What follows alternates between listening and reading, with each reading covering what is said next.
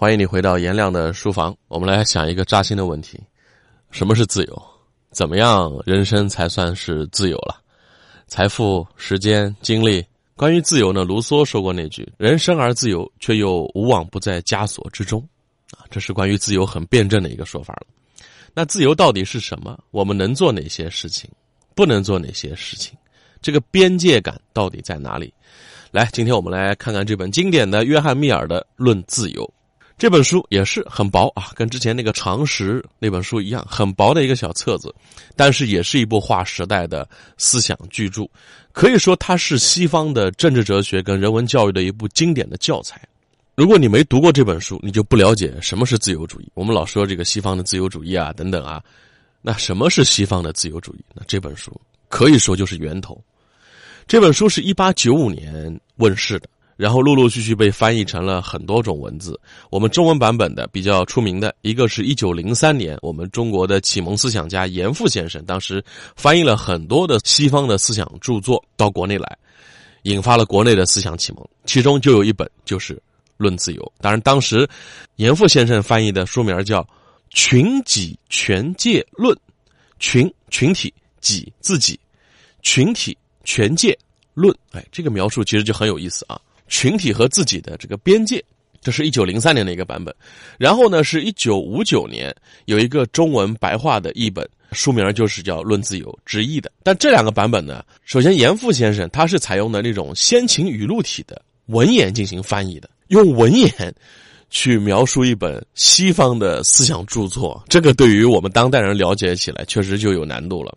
然后五九年那个版本，他用了很多特别长的句子。这可能跟当年的翻译习惯有关系，所以也是很晦涩，一般人也是很难看懂。那今天呢，我试着啊，看能不能把这本书重点的部分能够讲解清楚。星辰大海，由这里起航。由这里起航。颜亮的书房。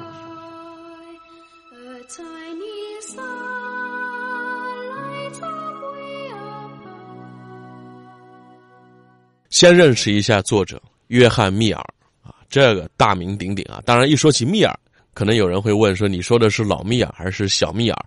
这应该是听过《人文通识》系列的朋友啊，没听过的朋友可以去听一下。陈刚教授在讲到边沁与康德，然后还有一期是大概是讲到关于神童的，提到过密尔，就小密尔，因为小密尔是西方著名的神童，他的爸爸著名的功利主义哲学家。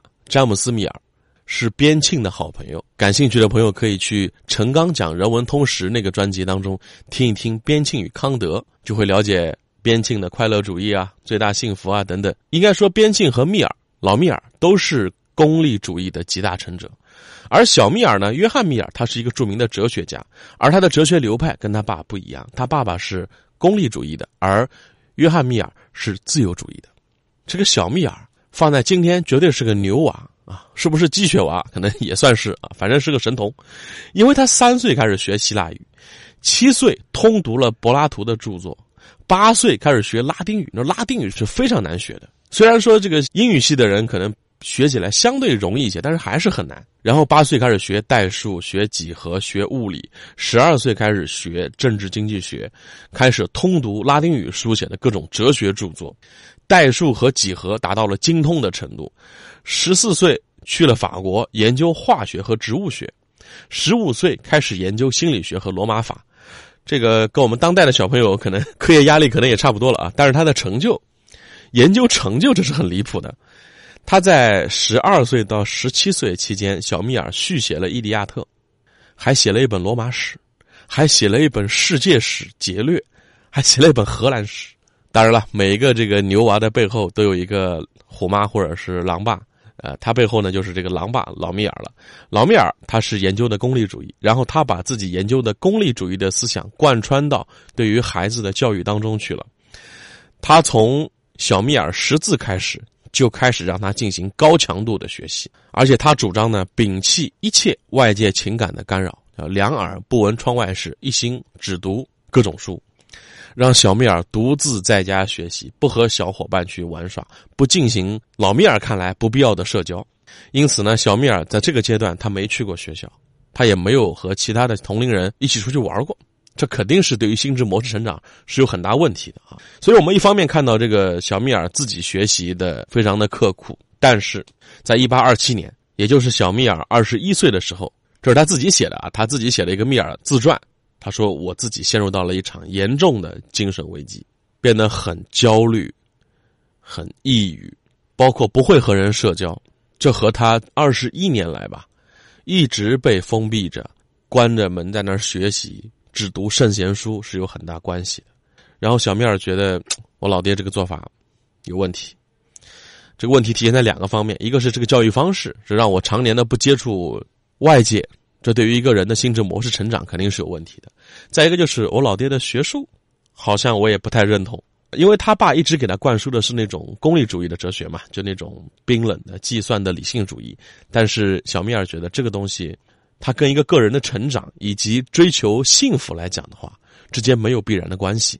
然后小米尔开始阅读其他的各类的哲学思想著作，他读了英国浪漫派的哲学家柯立芝的、孔德的、圣西蒙的，又读了法国政治学家托克维尔的，然后开始接触不同的政治思想。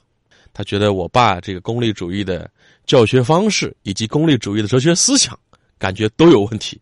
这些为他写这本书《论自由》奠定了理论基础跟思想基础。这也提醒我们啊，这个很多老爸特别喜欢跟自己的儿子灌输价值观啊、人生观，有必要。我们在孩子没有建立成熟的价值观之前，我们有必要引导他慢慢的建立一套健康的价值观。但是很多的父母要记住，我们更重要的是去引导孩子去探索这个世界，去搭建一套属于他自己的完整的价值观、人生观、世界观。而且很有可能孩子的价值观是会跟我们不一样的，这个也很正常。人类的进步就是一代跟一代不同，一代去推翻他们上一代人的想法。我们人类的思想才能往前进步嘛？而且科学的属性之一本来就是可以证伪的，不要动不动把自己的那套人生经验、价值观就灌输给自己孩子了。好，这说的是密尔父子俩啊，我们再来说说对于约翰密尔，就小密尔人生当中影响重大的另外一个人，除了他爸之外啊，他的妻子哈利特。他跟他妻子认识的时候呢，小密尔是二十四岁，那个时候哈密特有老公有孩子。但是密尔就是喜欢，怎么办呢？喜欢上了一个有夫之妇。当然，这个在英国的上流社会，这也不奇怪就是了。当然了，一般贵族圈子来讲，你有这样的风流韵事是不奇怪。但是你正常还得有自己的婚姻啊。但小米尔不是，小米尔说我就想娶她做我的老婆，我等她。这老米尔就不能答应了。你有点风流韵事我能理解，但是你总要有自己的生活、自己的婚姻啊。人家是有老公的，你这一直为了他这这苦等不结婚，这怎么弄呢？于是老米尔坚决的反对啊，包括他的整个家庭也在反对，这反而让小米尔这种性格特征的人吧，我们前面说了，他是在二十一岁的时候有过一次严重的这种心理危机的，反而强化了他要做这件事情的动机。他觉得你越是反对啊，我爸反对，我整个家族反对，包括外界也反对，我就偏偏跟你们这些多数人的暴政我要对抗，你们的这种公共意见、公共道德在威胁我的个人自由。哎，这跟他的论自由又快搭上边了啊！他算是自己有这样的体验，他觉得我自己个人的自由，我就是爱上了一个有老公的人，那现在我也不去影响人家家庭，我就在心里苦练，我单恋不行吗？我不，我愿意为了他，我自己一个人单身，这是我的自由，你们为什么要来干涉我的自由呢？哎，这个在他的《论自由》这本书里边是有思想根基的，我们下一集会说到。然后到了一八四九年，这个哈利特的丈夫去世了，她丈夫去世两年之后。密尔和哈利特终于在一起了，终于结婚了。这一等就是二十年了。那我们就来认识一下这个让小密尔、小神童啊不，这会儿已经不小了啊，苦苦追求了二十年的哈利特，她到底是个什么样的女人呢？当然不是一个一般的女人。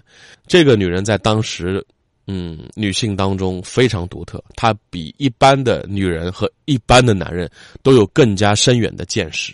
他的思想在当时非常前卫，而且放在今天吧，都非常的前卫。比如说，哈利特反对爱情，他认为在当时的那种历史条件下，爱情就束缚了女人。一旦女人陷入到爱情当中之后，就奉献了一切，就失去了自我。他反对宗教，他认为宗教是个人解放的障碍。他反对平庸化，他觉得一个人一生当中碌碌无为，没有创造性，没有独立思想，是一件非常可悲的事情。他这些想法深刻的影响了小米尔。在《论自由》的创作上，小米尔回忆说，这本书表达的整个思想方式，全都是他的。我个人觉得这句话并不是恭维，并不是被爱情冲昏头脑。他说是这个女人的思想影响了我，我受到这种思想方式的浸染，因此我和她产生了同样的思想方式。由此可见呢，哈利特这个女人对于《论自由》这本书的影响是不可低估的。你可以说，这个女人的想法影响了整个西方的自由主义。但遗憾的是呢，呃，哈利特一八五八年去世，他也没看到这本书的出版，更没有看到这本书之后对于全世界产生了巨大的影响。那哈利特去世以后呢，密尔也是真的是非常伤心，因为这个女人对他来讲是精神支柱啊。他就在他的安葬的那个墓穴旁边盖了个房子，在那个房子里度过了自己的余生。一八七三年五月七号，小米尔也去世了，然后跟他的妻子终于安葬在了一起。这对思想界的神仙眷侣吧，也算是永久的在一起了。好了，这么一本算是夫妻两个人合著的《论自由》，到底说了些什么？又是怎么影响当今的西方自由主义的？我们在下集当中，颜亮的书房继续来讲述。